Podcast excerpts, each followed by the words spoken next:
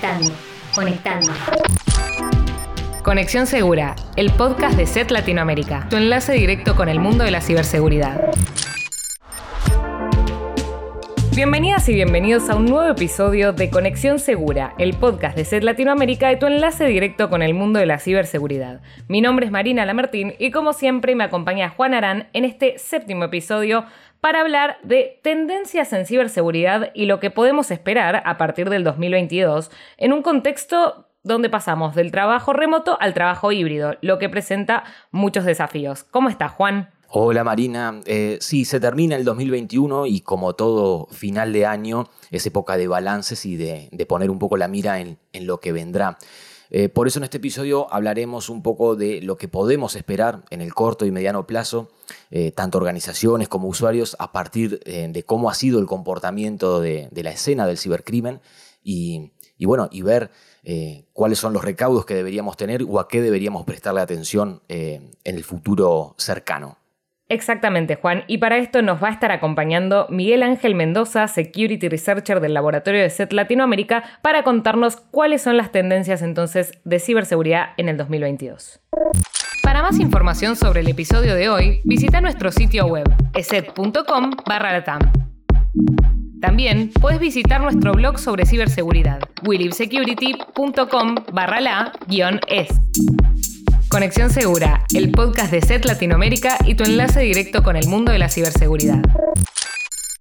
Hola Miguel Ángel, ¿cómo estás? Gracias por acompañarnos en un nuevo episodio. Em, la primera pregunta que te queremos hacer es, bueno, ¿qué nos puedes decir sobre las tendencias de seguridad informática para el próximo año? Hola Maru, Juan, un gusto poder acompañarnos en este nuevo episodio. Pues bueno, desde el Laboratorio de Investigación de SET eh, seguimos analizando lo que ocurre en el ámbito de la ciberseguridad, por supuesto, y hemos identificado algunas tendencias que están relacionadas con estas nuevas condiciones en las que están operando las organizaciones, como bien lo mencionabas, en esta nueva normalidad, en donde empezamos a observar el trabajo híbrido, en donde incluso en algunos países, a raíz de esta aparición de la nueva variante de COVID-19, han regresado a los confinamientos, lo que sin duda eh, muestra un cambio bastante importante en cuanto a las actividades y presenta también nuevos desafíos hacia el futuro. Y lamentablemente de la mano de estas condiciones, eh, otras comienzan a proliferar y obviamente están vinculadas a esta modalidad de trabajo. Eh, bueno, Miguel, ¿y cuáles podrían ser los principales desafíos eh, a nivel de seguridad? Bueno, identificamos eh, diversos desafíos, Juan, pero podríamos agruparlos en dos principales categorías. Aquellas amenazas que están relacionadas con el factor humano y las que se asocian con factores tecnológicos. Sabemos que cuando hablamos de las personas es un elemento fundamental en la ciberseguridad especialmente porque hay diversas eh, amenazas que utilizan estas técnicas y herramientas de ingeniería social que buscan engañar a los usuarios de tal forma que lleven a cabo acciones que no estaban previstas realizar y que obviamente los pueden poner en riesgos. Estas amenazas eh, buscan aprovechar las debilidades en las personas de la misma forma, si podemos hacer una eh, similitud en la que las amenazas explotan las vulnerabilidades en los sistemas. Entonces, esto por un lado, van a continuar las amenazas que apuntan a las personas y por supuesto también eh, encontramos el factor tecnológico. Hay un creciente número de amenazas informáticas que apuntan a afectar los recursos tecnológicos dentro de las organizaciones y que, bueno, también es importante mencionarlo, ningún sector está exento de ser atacado. Esto ya lo hemos podido comprobar con las amenazas que, y los ataques que se han eh, presentado en los últimos años, sin importar el giro o el tamaño de la organización. Em, y con respecto a esto que estás comentando de, bueno, el factor humano, el factor tecnológico, eh, me viene a la, a la cabeza la pregunta de qué supone el cambio del teletrabajo al trabajo híbrido y por qué es un desafío. Claro, Maru. Bueno, en primer lugar, existen cada vez más conexiones remotas hacia los recursos corporativos, ya sea los sistemas, las redes, y también comenzamos a identificar que la información sensible o confidencial que se puede manejar internamente en las empresas ahora se encuentra fuera. De hecho, está siendo utilizada eh, desde los hogares, ¿no? desde cualquier ubicación que nos permita este, este teletrabajo. Esto implica que se encuentra fuera de los controles habituales o estas medidas de seguridad que están implementadas dentro de la infraestructura tecnológica de las empresas y obviamente esto implica los riesgos. Entonces, en otras palabras, la superficie de exposición es cada vez mayor dentro de un ambiente cada vez más hostil para la información y, en general los activos. Y al mismo tiempo se desarrollan y proliferan amenazas informáticas que están afectando a los usuarios, a las empresas, incluso a los gobiernos mismos. Algo que me, una duda que me surge es que la adopción masiva del teletrabajo se dio a comienzos de 2020 con muchas empresas que eh, no habían experimentado esta modalidad. Sin embargo, pasaron, casi dos años de esto y uno imaginaría que las empresas han tenido tiempo suficiente para prepararse. Eh, ¿Esto lo podemos, eh, creemos que es así o todavía sigue habiendo un largo camino por recorrer? Bueno, es una realidad que el proceso de transformación digital de manera general se aceleró. Muchas organizaciones que ni siquiera habían previsto estos cambios tuvieron que adaptarse y comenzar a cambiar sus procesos para poder trabajar eh, con estas nuevas características. Eh, sin embargo, bueno, también hay que mencionarlo, algunas no tuvieron esa posibilidad y otras difícilmente van a poder hacer esa transición, dado que sus mismas actividades o eh, su negocio como tal no lo permite. Pero sin duda hubo un avance bastante considerable y por esas mismas razones, bueno, es que estamos hablando justamente de las tendencias, que es lo que eh, estamos eh, previendo que pueda ocurrir en cuanto a las amenazas hacia estas nuevas modalidades de, trabajo, tanto el teletrabajo como el trabajo híbrido. Miguel, me imagino que aunque las empresas claramente han avanzado mucho en, cuanto a, ciberseguridad, algunas no, como mencionabas, pero digo, en general hay como más concientización. Eh, sin embargo, se escuchan y se leen todo el tiempo nuevas estafas, como puede ser estafas de, phishing, que, están, que siguen llegando un montón de personas y un montón de víctimas siguen cayendo en ellas. ¿Qué, me puedes contar de esto? Sí, justo cuando hablábamos entonces del factor humano como un objetivo de los atacantes, bueno, no podemos dejar de lado al phishing, que es el ejemplo más representativo de ese tipo de amenazas. Y, como bien lo mencionas, Maru, eh, siguen aumentando. Esto ya lo habíamos visto desde la pandemia, cuando utilizaban temáticas relacionadas con COVID, hacia principios de, 2020, hacia finales, eh, temas relacionados con las vacunas. Bueno, esto lamentablemente sigue creciendo. De acuerdo con la telemetría de SET, las detecciones de phishing se duplicaron de 2019 a 2020. Y cuando comenzamos a analizar qué había ocurrido los eh, primeros 10 meses del 2021 respecto al mismo periodo del año anterior, pues nos dimos cuenta de que había pasado exactamente lo mismo. Habían aumentado en un 100% eh, las detecciones. Y bueno, para tener una idea, en los últimos meses eh, comenzamos a tener promedios de detecciones de alrededor de 250 mil registros en Latinoamérica. Es decir, un problema que sigue creciendo utilizan diversas eh, temáticas y obviamente están siendo efectivas, por eso vemos un crecimiento importante de este tipo de campañas.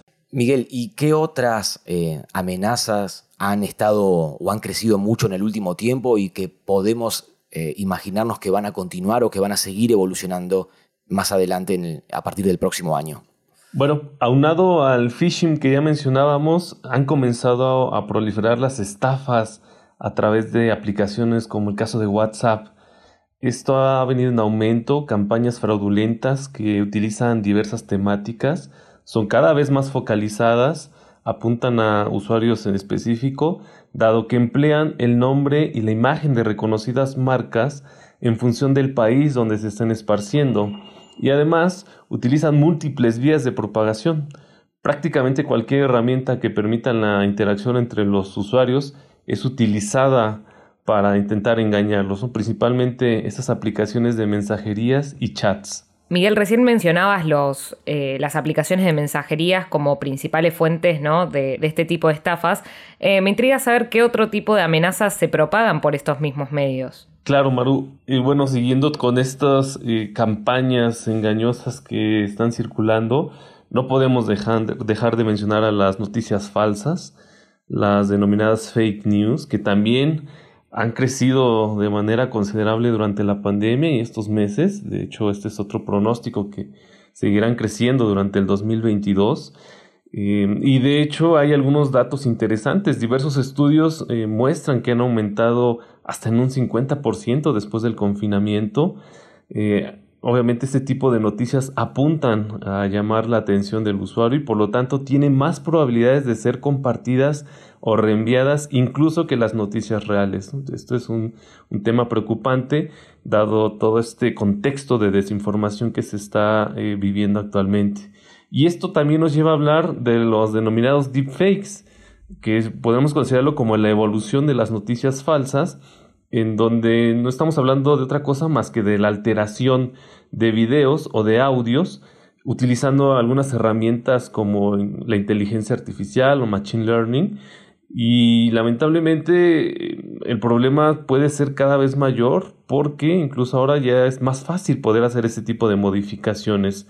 Hemos visto ya desde hace algunos años que han comenzado a circular, pero ahora lamentablemente se están empleando para llevar a cabo fraudes. Ya se han documentado algunos casos en donde este tipo de alteraciones son utilizados para suplantar identidades o incluso vulnerar métodos de autenticación basados en, la biometría. Por lo tanto, podría eh, eh, esperarse que en los próximos meses o en los próximos años veamos cada vez con mayor frecuencia que este tipo de herramientas ofensivas sean utilizados con propósitos maliciosos. Eh, con el ransomware, ¿qué podemos esperar? Venimos de un 2020 eh, que fue bastante movido en cuanto al ransomware y el 2021 no se quedó atrás. Eh, ¿Qué podemos imaginarnos que puede estar ocurriendo el próximo año con, con, estos grupos y con la actividad criminal? Bueno, ahora ya hablando un poco más de estas amenazas que apuntan al factor tecnológico, pues lamentablemente seguimos hablando de ransomware ya desde hace algunos años. Y esto, bueno, principalmente debido a las repercusiones que ha tenido últimamente Juan. La razón principal es porque es un tema relevante, tiene vigencia debido a la continua reinvención que mantiene esta amenaza. Y para tener un contexto general, bueno, vamos a basarnos en los registros que hemos logrado obtener a través de la telemetría de SET, lo que nos muestra que las detecciones de ransomware en Latinoamérica presentaron una baja considerable durante el 2021 después de los registros que logramos eh, identificar en el, en el 2020, el año pasado, eh, que bueno, también hay que mencionarlo, eh, iban hacia, iban en descenso desde el 2016. Pero, después de este repunte en cuanto a las detecciones, empezamos a identificar también que la cantidad de familias de ransomware y sus variantes van en aumento. siguieron creciendo durante todo el 2021 y creemos que esta tendencia se va a mantener en los próximos años em, porque obviamente cada vez aparecen más variantes o nuevas familias de este tipo de malware que están apuntando a las organizaciones. Así que bueno, en resumen, bajan las detecciones, pero aumentan las familias de ransomware y sus variantes. Y esto lo podemos expresar de otra manera. Los ataques de ransomware dejaron de concentrarse en afectar a la mayor cantidad posible de usuarios para centrarse en un menor grupo de víctimas a las cuales les están demandando mayores sumas de dinero por el rescate de la información a través de ataques cada vez más dirigidos. Por eso, bueno, también es importante destacar esto. Ya eh, no solamente deberíamos considerarlo como un, malware que está afectando a nuestra información, sino que incluso debería abordarse como una amenaza persistente avanzada, las conocidas APTs. Claro, y en un contexto con el trabajo remoto y con lo que mencionabas anteriormente del aumento de los ataques eh, que específicamente apuntan a quienes están conectados remotamente, eh, la escena no parece que vaya a cambiar mucho.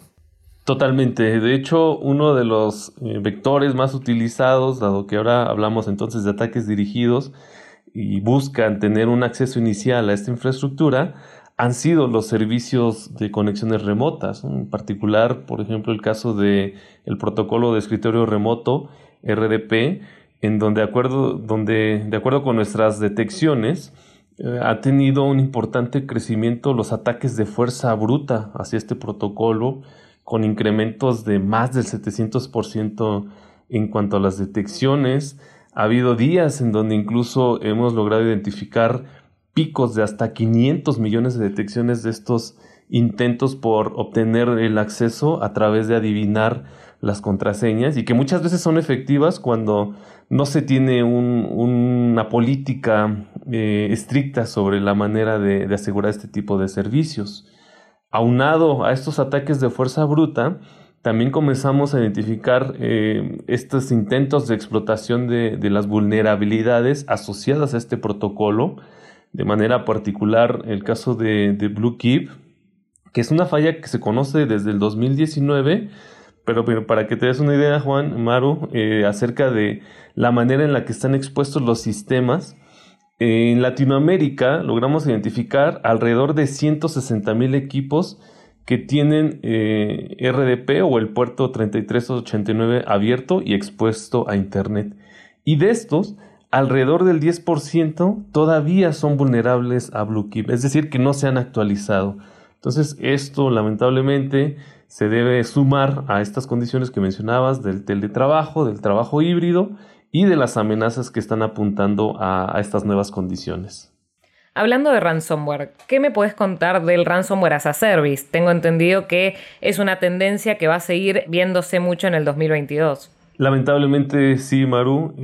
esta modalidad del ransomware eh, comenzó a ser utilizada ya desde hace algunos años, no es algo nuevo pero sin duda durante el 2021 eh, fue una forma en la cual empezaron a, emplear estos grupos de, del cibercrimen, eh, obviamente operando mediante grupos de afiliados o socios, una vez que lograban eh, monetizar el ciberataque, pues obviamente dividían las ganancias. se estima que esto siga ocurriendo durante el 2022, dado que representa un negocio cibercriminal bastante lucrativo en donde incluso también se han agregado distintos perfiles con el propósito de asestar estos ataques efectivos. Si bien entonces decíamos no es una novedad, eh, este modelo es mucho más rentable y obviamente tiene consecuencias cada vez más graves, ya no solamente para las empresas, sino también para la sociedad en general, dado que identificábamos estos ataques a las infraestructuras críticas, generando y consecuencias para las personas. Por ello, bueno, también es importante mencionar que las distintas iniciativas gubernamentales y de los cuerpos policíacos que buscan atrapar a los involucrados o a estos grupos del cibercrimen ya han comenzado a dar resultados. Algunos proyectos eh, han sido abandonados, se han visto inhibidos, eh, ya sea por eh, el arresto de los afiliados de estos grupos o bien porque obviamente generan un tipo de temor ¿no? para, para, las personas que están llevando a cabo estas acciones maliciosas. Y bueno, es muy probable que esta tendencia también se mantenga durante el 2022. Sí, eh, pienso que si bien es interesante o, es esperanzador que la actividad eh, de estos criminales eh, se haya visto amenazada por estas fuerzas de seguridad, también uno a lo anterior que mencionabas, que mientras sigan habiendo eh, vulnerabilidades que datan desde hace tantos años y donde siga sin haber un poco de concientización y los cibercriminales sigan encontrando este, puertas de acceso, digamos, libres que, que todavía sigan siendo vigentes, este, difícilmente cambien eh, muchas amenazas o que sigan repitiéndose amenazas que datan desde hace varios años. ¿no? Eh, bueno, simplemente una reflexión. Pero mm, eh, relacionado a esto que mencionábamos del malware, eh, del ransomware as a service, perdón, eh, también hubo un crecimiento en la actividad de, los mercados clandestinos y una tendencia de los actores maliciosos de utilizar plataformas más en la superficie, digamos, como Telegram u otras plataformas sociales como Discord, lo que significa esto que está cada vez más al alcance de la mano. ¿Esto qué impacto crees que tendrá en el futuro? Exacto, Juan. Y todo esto que hemos mencionado está potenciado por este negocio multimillonario que ya mencionábamos del cibercrimen, que cuenta con distintos actores maliciosos que obviamente utilizan plataformas y sitios para organizar y realizar sus operaciones. y algo que está ocurriendo, como bien lo mencionabas, es que ahora ya no solamente podemos hablar de estas amenazas en lo que se conoce como la Deep Web, ¿no? la Internet profunda y de manera eh, específica la dark web o las redes obscuras, que es donde normalmente se asociaba la actividad maliciosa, sino que ahora eh, otras aplicaciones de lo que podemos denominar la Internet superficial han comenzado a ser utilizadas para llevar a cabo estas acciones. Tal es el caso de aplicaciones, como bien lo mencionabas, Telegram, Discord, que ofrecen eh, un alto nivel de privacidad, incluso herramientas de cifrado, y que por lo tanto eh, les permiten operar ya de una manera mucho más fácil o acceder a ese tipo de información de una manera más sencilla para seguir eh, delinquiendo, ¿no? En los casos en donde estas, en los países donde estas actividades ya han sido tipificadas. obviamente hablamos de actividades como la compraventa de malware, lo que se conoce como el malware as a service, foros para el intercambio de información, tácticas y metodologías que son utilizadas para estos ataques, sitios para comprar información robada o confidencial. Entonces, esta actividad maliciosa que podríamos considerar que se llevaba de manera clandestina en, sitios en donde difícilmente se podía acceder, ahora ya lo estamos viendo en la denominada Internet superficial. Esto abre todo como un, nuevo mercado del, cibercrimen. Me, por lo que me estás diciendo, me hace sentir que, que, está todo más al alcance de la mano, tanto para los que delinquen como, eh, bueno, no sé, para las víctimas también. Y para los que quieran iniciarse en algún punto también, este, eh, es lo que parece más accesible, algo que parecía remoto, ¿no? Me da la sensación. Sí, totalmente. Eh, de forma lamentable esto, esto está ocurriendo. Ahora es mucho más sencillo acceder a este tipo de información e incluso para eh, personas que quieran llevar a cabo acciones maliciosas y que no necesariamente tengan los conocimientos técnicos para hacerlo. Eh, hablamos de que, por ejemplo, se comercializan grandes bases de datos con nombres y apellidos, documentos de identificación, por supuesto información bancaria, em, información relacionada con cualquier servicio de Internet, cualquier servicio que ustedes imaginen em, que utilizamos de manera cotidiana, también son vendidas estas credenciales de acceso. Entonces es un mercado, por supuesto, que oferta este tipo de datos porque hay una demanda. Y algo que llama la atención es que esta información sensible de los usuarios suele ser recolectada a través de tres principales vectores. El primero de ellos, phishing, que ya destacábamos hace un momento en la charla, eh, malware, eh, de manera específica algunas categorías como el caso del spyware o software espía, y grandes bases de datos que son extraídas de las empresas, de las compañías.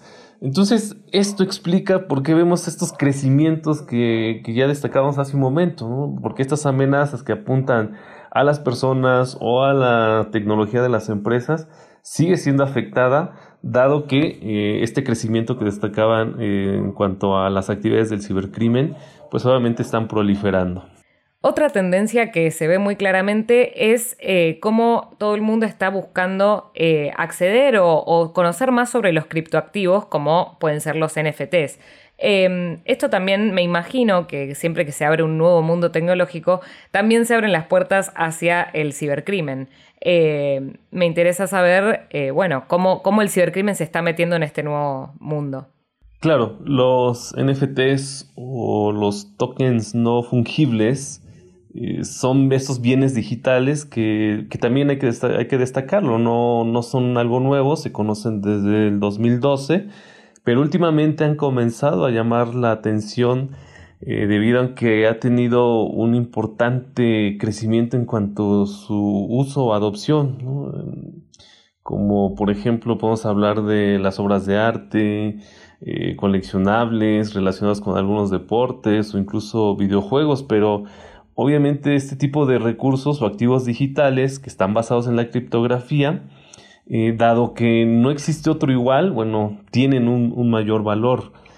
Y como suele ocurrir, cuando se genera un nuevo mercado, y comienza a tener popularidad, una mayor cantidad de usuarios y el dinero en torno a este mercado va en aumento, suele convertirse en un objetivo de cibercriminales tal como ocurrió con las criptomonedas, que al elevar su valor casi de manera inherente surgieron amenazas en torno a ellas. Pues bien, ahora que estamos hablando ya de estos NFTs o estos bienes digitales, han comenzado a surgir estafas o amenazas ya conocidas en torno a este tipo de recursos. Por ejemplo, podemos hablar de malware, técnicas como el phishing otra vez, engaños, que están buscando apropiarse de estos criptoactivos y que por estas razones es muy probable que este mercado en crecimiento pueda verse afectado por estas amenazas ya conocidas o incluso otras que puedan surgir y desarrollarse en los próximos años. Eh, ¿Qué es lo, que, lo primero que buscan en torno a los criptoactivos los cibercriminales? Eh, ¿Acceso a billeteras? Eh, en fin, ¿qué, sería la información más o, digamos, las divisas o, los bienes digitales en sí?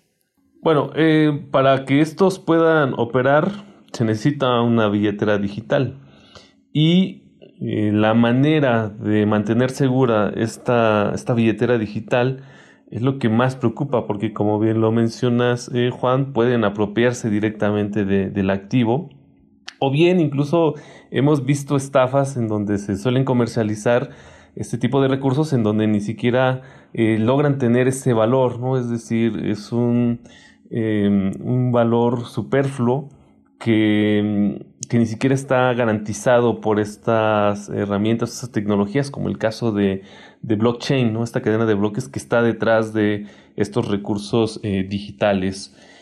Pero em, la preocupación principal entonces es que si hacemos una similitud con lo que puede ocurrir con otro valor único, como el caso de una obra de arte, pues si alguien quisiera apropiarse de ella, necesitaría eh, vulnerar la seguridad del museo donde esté expuesta esta obra de arte.